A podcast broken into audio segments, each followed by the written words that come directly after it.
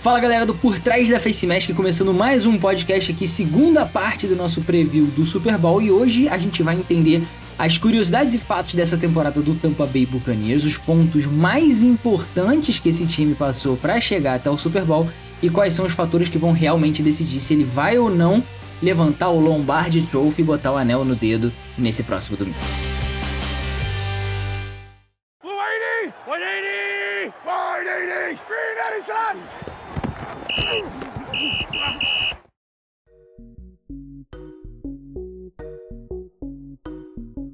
É isso, galera. Meu nome é Gabriel Zani. Para você que não ouviu o primeiro de dois episódios dessa série preview do Super Bowl, corre aí no nosso feed que você vai encontrar aí a gente prevendo tudo do Kansas City Chiefs nesse jogo e falando de como foi toda a temporada do Chiefs, toda a trajetória do time até aqui. Mas hoje é dia de falar do Tom Brady desse Buccaneers que será o primeiro time na história da NFL a jogar um Super Bowl em casa e pode sim ser o primeiro a ser campeão em casa, algo que seria histórico demais, principalmente pensando que é o primeiro ano do Tom Brady jogando por esse time, ele teria aí a chance de realmente se firmar como não só um dos melhores ou provavelmente o melhor, mas sim como o mais importante, talvez, ou o mais marcante quarterback e jogador da história dessa liga.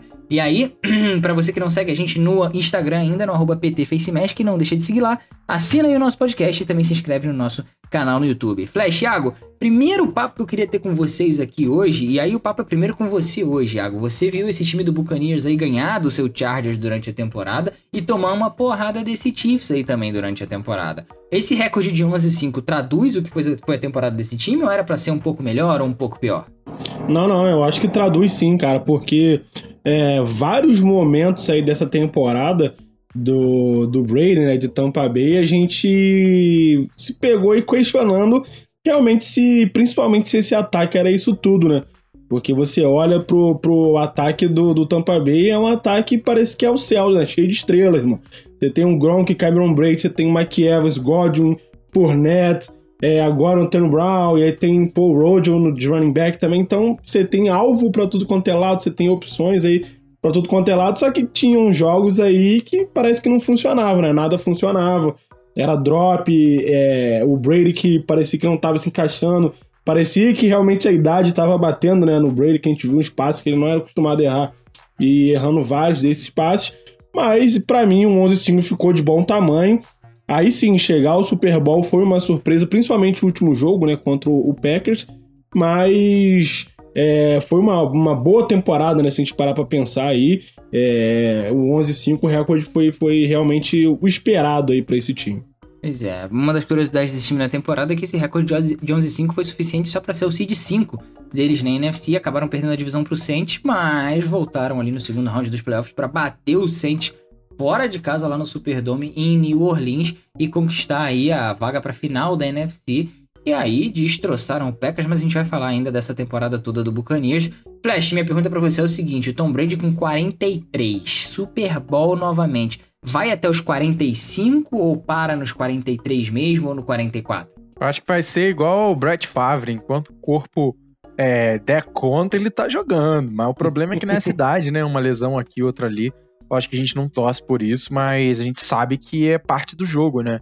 E aí, às vezes, um sec ali de mau jeito, alguma coisa do tipo, a recuperação já não é mais a mesma. E acho que não é como a gente gostaria de ver o Tom Brady se aposentar, né? Lesionado. Talvez ele pudesse fazer aí o, igual o Peyton Manning. A gente vai. O Peyton Manning aí é o único quarterback na história da NFL até o momento a ganhar um Super Bowl com dois times, né? Se o Tom Brady conseguir, ele podia fazer a mesma coisa, né?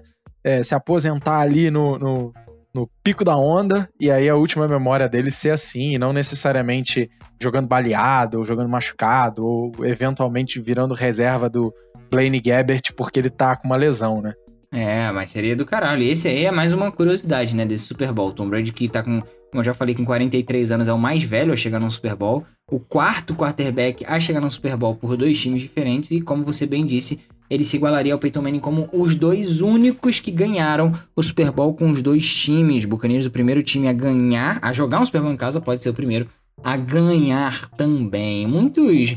Essa temporada do Buccaneers, a gente pode falar o que quiser, que montou um time de estrelas e tudo mais, mas é uma temporada em que é, a gente normalmente, quando vê essas coisas acontecerem, é aquilo. Ah, o time de estrelas, o time de estrelas. Normalmente o time de estrelas não dá certo, né? O time de estrelas não chega onde tem que chegar não ganha o que tem que ganhar. E esse time, incrivelmente, por um momento da temporada a gente até achou que não ia dar certo mesmo, mas a verdade é que os caras parece que deram a volta por cima e conseguiram chegar no Super Bowl de maneira mágica. Eu acho que o pacto do Tom Brady com Il Capiroton está de pé e Il Capiroton está fazendo tudo, tudo que está ao seu alcance ali para que ele possa ganhar mais um Super Bowl. Vamos ver se isso vai acontecer, se o cara vai fazer mais história ainda, mas Vamos recapitular essa temporada então do Tampa Bay Buccaneers que começou exatamente assinando lá com o Tom Brady na off-season, dois anos, 50 milhões de dólares e ele tava ali entre Chargers, Buccaneers, diziam que tinha oferta de Miami Dolphins também, afinal isso foi antes do draft, né? E mas a verdade é que ele é, passando ali e se é, e assinando com o Tampa Bay Buccaneers muito por questão familiar também, né? Falava-se do filho dele, é, e da família dele que mora ali perto e tal, ele poderia ter mais acesso mais fácil, um voo de tantas horas, enfim. O cara foi para Flórida, um clima completamente diferente de New England, e o que, que ele despertou para esse time do Tampa Bay Buccaneers? Um êxodo, podemos dizer assim, que todos os jogadores basicamente começaram a se interessar e olhar com outros olhos para essa franquia, uma franquia que tinha James Winston como seu quarterback titular, como líder da franquia, agora tinha o Tom Brady e a verdade é que todo mundo quer jogar com o cara. E aí. É um upgradezinho, né? Levar, que é sempre. É um upgradezinho, porra. é isso. É como se fosse ali uma areia para um, vamos botar aí um. Um carro. Qualquer sei, carro. Um carro legal qualquer aí. carro. Maré, um eu acho que qualquer carro complementa bem. então, é basicamente isso. Só que Tom Brady não é qualquer carro. Ele conseguiu agregar aí um Gronkowski aqui, um Antônio Brown ali, um Fournette aqui. E assim a coisa foi andando. Até um lixão McCoy que não entra em campo, ele conseguiu botar embaixo da asinha dele também e levar para lá. E a verdade é que esse time realmente se tornou um time de estrelas, um time aí com efeito é, Oklahoma City Thunder, né? Se a gente pode dizer assim. Não sei se é esse o nome do efeito que a gente dá. É esse o nome do efeito ou tem outro, outro time o, o, o efeito? Da NBA Golden State fez parecido, né? Golden State Warriors, porra. Eu tô com Oklahoma City Thunder na cabeça. Eu sou o um Lakers imbecil. tá mais panelinha hoje, né? É. Não, hoje sim. Hoje sim. Hoje sim. Mas eu, eu mostrei aqui que eu não entendo porra nenhuma de NBA, nada de basquete. Deixei bem claro isso aqui, o que é verdade. Mas esse foi isso que o Tom Brady fez. Ele levou todas as estrelas para lá. E essa defesa que já era muito boa em 2019, mas tinha um problema no ataque com o nosso querido James Winston, voltou muito reforçada, voltou com o Su, voltou com Shaquille Barrett, que era líder de sacks na temporada anterior é, sob franchise tag. O Anthony Winfield Jr. no draft, enfim, o, o Iago já tinha cantado essa pedra, não tinha, Iago? Que o Winfield Jr. ia ser um dos caras dessa defesa? Isso, isso. Eu achei que foi um puta, é, uma puta escolha do, do Buccaneers, né? Porque realmente é, era uma posição que eles estavam carentes, apesar de ter uma defesa muito sólida. A secundária, né? A gente também viu essa, essa temporada, né? Que a secundária ainda tá pecando um pouco, mas o Winfield Jr. já chegou e chegou bem, né? Ele, pô, até chegou em alguns momentos da temporada que ele tava cotado para brigar pelo, pelo calor do ano defensivo. É, realmente ele chegou muito bem e foi um puta achado para essa defesa que já é uma ótima defesa. É, uma defesa que agora tem uma DL com Shaquille Barrett, JPP, Sul, realmente é uma DL muito forte, o front seven muito interessante. A gente vai falar ainda um pouco do Devin White quando a gente for falar lá dos fatores decisivos, pontos positivos e negativos desse time pro Super Bowl, coisa que a gente já falou lá no nosso canal no YouTube. Se você não segue a gente no YouTube ainda, não acompanha o nosso trabalho por lá, corre lá, só jogar na busca por trás da Face Mask, vai encontrar o nosso canal, se inscreve, dá uma olhada nos vídeos, muito conteúdo de qualidade por lá também. Flash, uma pergunta que eu tenho pra você é o seguinte: a gente teve. É, assinou com o Tom Brady, fortaleceu a linha de defesa, tagueou o Shaquille Barrett, trouxe o Infield Jr. no draft, e aí abre a temporada perdendo pro Saints na primeira semana. Bruce Arians criticando o Tom Brady publicamente, coisa que o Belichick nunca fez. Parecia que essa parada não ia dar certo. Não parecia? Parecia, né? Eu acho que aí lembrou um pouquinho um outro super time que a gente teve recente aí, que foi acho que aquele Eagles do Chip Kelly, talvez, né? Que era um super time, estrela em todas as posições, contratou um monte de gente. Tem gente aí que não, não viu esse time, aí pra você ver como é que a gente tá velho. Mas. E acabou desandando, né? E aí o que eu acho que é, é muito surpreendente é porque eu acho que talvez o Bruce Arians, num primeiro momento, quisesse. É... A gente sabe que o Tom Brady é um cara que sempre busca se motivar também, né? Lógico que ninguém quer perder na primeira semana para um rival de divisão ainda. Mas eu acho que funcionou muito dessa forma. O Bruce Arians meio que deixando claro que ele não ia ter vida mansa lá em Tampa Bay, que ele não ia ser o cara que tava curtindo os últimos anos de carreira dele, e aí ele meio que acendeu essa faísca do Tom Brady de tipo, olha, talvez você ainda tenha alguma coisa para se provar, né? E aí, lógico, depois ele deu em declarações aí, ele disse que conforme a temporada foi passando, ele foi deixando mais o, o Brady tomar liberdades, né? Coachear o time. E de alguma forma, até a própria vinda do Antônio Brown, por exemplo, que era um cara que não merecia estar na NFL por ter feito o que fez, mas o Brady bancou, e aí, por conta disso também, o, o Bruce Arians meio que garantiu que manteve o vestiário, né? Porque quando você tem muita gente junta, ego acaba sendo um problema, né? E o Bruce Arians, é, é, entre os méritos dele como técnico, que ele é um puta técnico, é um cara que entende muito de ataque, trouxe pessoas que entendem de defesa também, o próprio Todd Bowles, né?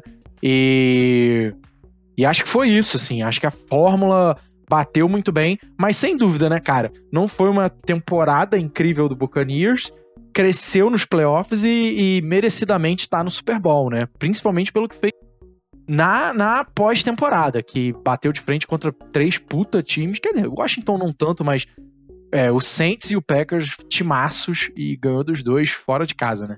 É. E, e, isso é uma coisa que você falou que é muito certa, é o seguinte, tem jogadores aí que são extremamente questionáveis não só é, por serem estrelas e serem problemas de vestiário, mas por terem problemas extra-campo também. Isso é uma coisa que muitas vezes a gente negligencia, e esse problema existe nos dois times. E é complicado, essa é a verdade. A palavra eu acho que é essa, é complicado porque a gente vê a NFL às vezes é, fazendo vista grossa para certas coisas e complicando a vida de outros atletas que talvez ela não devesse complicar tanto, né? Como enfim, a gente não sabe tudo o que acontece, mas não, o que chega sabe, pra gente, é, pelo menos, é de casos É, só pegar uma carona, porque o Tyreek Hill meio que se pronunciou, né, sobre isso. E acho que é um cara que fez as cagadas dele falando do Chiefs. E um dos comentários que ele fez sobre o, o Bienemy, que é o, o BNM, sei lá, o, o, coordenador ofensivo, que acabou não conseguindo uma vaga de head coach, ele falou que o, o Bienemy, que teve uma passagem muito controversa, chegou a ser preso, né, ainda como jogador, se eu não me engano, é, o Tarek Hill comentou muito sobre isso, sobre é, é, como ele teve um contato é, de igual com ele e ele tentou fazer com que o Tyreek Hill evoluísse como pessoa, né? Que foi um cara que olhou pro Tyreek Hill, não passou pano para as cagadas que ele fez, mas meio que botou na cabeça dele que mais do que um bom jogador, ele precisava ser uma boa pessoa, ele precisava crescer como, como um ser humano. E aí eu acho que isso também é ter muito culhão, né, cara? Porque é, pensando aí nesse cara como futuramente um head coach, ele vai ter bombas dentro do vestiário. E ele mostrar que ele sabe lidar com um cara como o Tyreek Hill, talvez mostre que ele sabe lidar com outros caras problemáticos, né? Também no Tampa Bay não é diferente. É isso, eu queria, eu queria saber o que, que ele ia fazer com o Mantaiteio, que tinha um namorado que não existia. Mas isso é caso para outro episódio, não vamos falar disso agora. vamos lá. O Tampa Bay Buccaneers, a partir daí, fez seis jogos contra times que foram aos playoffs e acabaram ganhando só um. Isso levantou muitas dúvidas sobre o time. A gente começou a ver, depois daquela derrota para os Saints, é, dificuldade de ganhar para times que foram playoffs, começaram a ser muitos, muito questionados. A verdade é que a coisa começou a ficar um pouco complicada para o time. Pressão da mídia, gente duvidando até que ponto esse time poderia chegar ou não nos playoffs. Não falava nem de Super Bowl, mas de playoff. E aí, é, a vitória sobre o Packers na semana 6 fez muita gente repensar o potencial do time. A verdade é que o Packers estava muito bem e a, a atuação do Buccaneers naquele jogo foi dominante. A defesa jogou muito bem naquele jogo, conseguiu ali interceptações em cima do Aaron Rodgers, que se eu não me engano, Iago, nem tinha interceptações até aquele ponto. Tô certo ou tô errado? Tá certo, não tinha intes e tomou logo uma pick six, né? Só pra ficar Exato. esperto.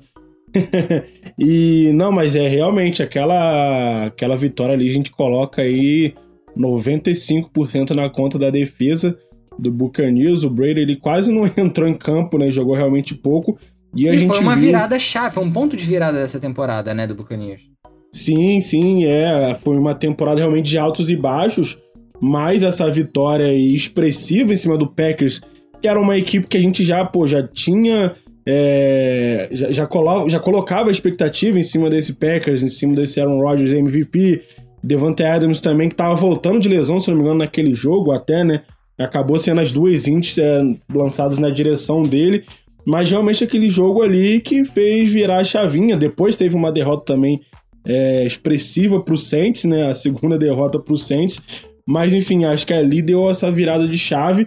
E aí eles terminaram a temporada realmente voando muito bem. O Flat até falou aí, né, que ganharam de três. Os três times que estavam ali eram três times fortes, né? A gente tinha o Redskins com, com o Redskins não, o Futebol Team, né, com todas essas limitações, mas era um time que também estava é, numa crescente boa. O Saints que eles haviam perdido duas vezes e, e ganharam aí. E agora o Packers, né, realmente é um jogo novamente que a gente coloca na conta da defesa, porque o Brady lançou três ints e aí a defesa acabou salvando ali é, logo após essas ints aí terem acontecido. Então a gente vê um time que a gente fala muito do efeito Brady, né? Porque da chegada dele lá e tal, dos jogadores que foram, mas que a gente vê que realmente essa defesa que foi um dos pontos altos, né? Dessa temporada. Então a gente coloca aí é, grande parte do, do, do, seu, do sucesso do Tampa Bay nessa temporada também a gente pode colocar nessa defesa. É, a defesa do Tampa Bay Buccaneers realmente é algo diferenciado, principalmente essa DL. Eu acho que esse aí não, não é mistério para ninguém que esse é o ponto forte dessa defesa. E tem o Devin White também, mas a gente vai falar disso já já. Porque de, ganhando três, os três últimos jogos da temporada regular, o Tampa Bay Buccaneers conseguiu aí o 5 que a gente já falou lá no início do podcast, tendo um recorde total de 11 vitórias e 5 derrotas. Lembrando que desses três últimos jogos, duas vitórias foram contra o Atlanta Falcons. E em um desses jogos, o Buccaneers estava num buraco, tal qual o Patriots estava naquele Super Bowl contra os Atlanta Falcons, mas o Tom Brady foi lá e conseguiu mais uma virada contra a Atlanta. E a partir daí o time só ganhou e só vem ganhando até agora, não perdeu para absolutamente mais ninguém. Nos playoffs, fizeram um jogo duro contra o Washington na primeira rodada, na rodada de wild card, ganharam de 31 a 23, depois surpreenderam o New Orleans Saints, as duas vitórias, duas primeiras vitórias fora de casa, e aí adivinha, foram jogar fora de casa de novo, afinal eram seed 5 contra o Green Bay Packers. Então, três vitórias fora de casa para esse Tampa Bay Buccaneers que agora joga o Super Bowl em casa. Isso é sensacional, é Isso genial. É sensacional. que nesse último jogo contra o Green Bay Packers aí a gente pode botar muita coisa na conta do Kevin King lá, o corner, camisa 20 do Packers, mas a verdade é que se não fosse também os méritos do lado da galera do Tampa Bay Buccaneers, nada disso teria acontecido. Então 31 a 26, Buccaneers no Super Bowl e aí, vamos falar de Super Bowl então. Hoje a defesa é contigo, Iago. Eu quero saber fatores aí positivos e negativos, quais são os pontos decisivos pro Buccaneers defesa. Estamos falando de defesa aqui para esse Super Bowl contra o Kansas City Chiefs. Gosto muito, né, desse front seven, vocês bem já falaram hoje aí, realmente que é um ponto alto aí dessa equipe. É, a gente vê essas, essas principais peças, né, Shaquille Barrett, é, o Suki que teve essa chegada, o, o Pierre Paul, né, que a gente achava que de repente a carreira dele já estava num declínio, mas nessas últimas duas temporadas ele também chegou muito bem. E esse corpo de linebackers, para mim, também, que é um dos melhores da liga. Você tem o Devin White, você tem o Levanta David, que são os caras bizarros, que cobrem o campo inteiro, mais de 10 tackles por jogo. E aí que eu acho que pode ser é, a vitória do, do Tampa Bay, né? Óbvio que vai depender muito do seu ataque também e tal. Mas se o. Eu tô sentindo você mudar o lado do seu palpite, Iago. É não, é não, eu tô, fal tô falando dos, do, de como o Buccaneers pode ganhar esse jogo, né? Mas para ah. mim o palpite ainda fica no, no nosso querido Patrick Mahomes. Acho que ainda vai ser Kansas City, mas é, o Buccaneers pode conseguir vencer o jogo dessa forma, porque é, é uma defesa que é a primeira em jardas, né?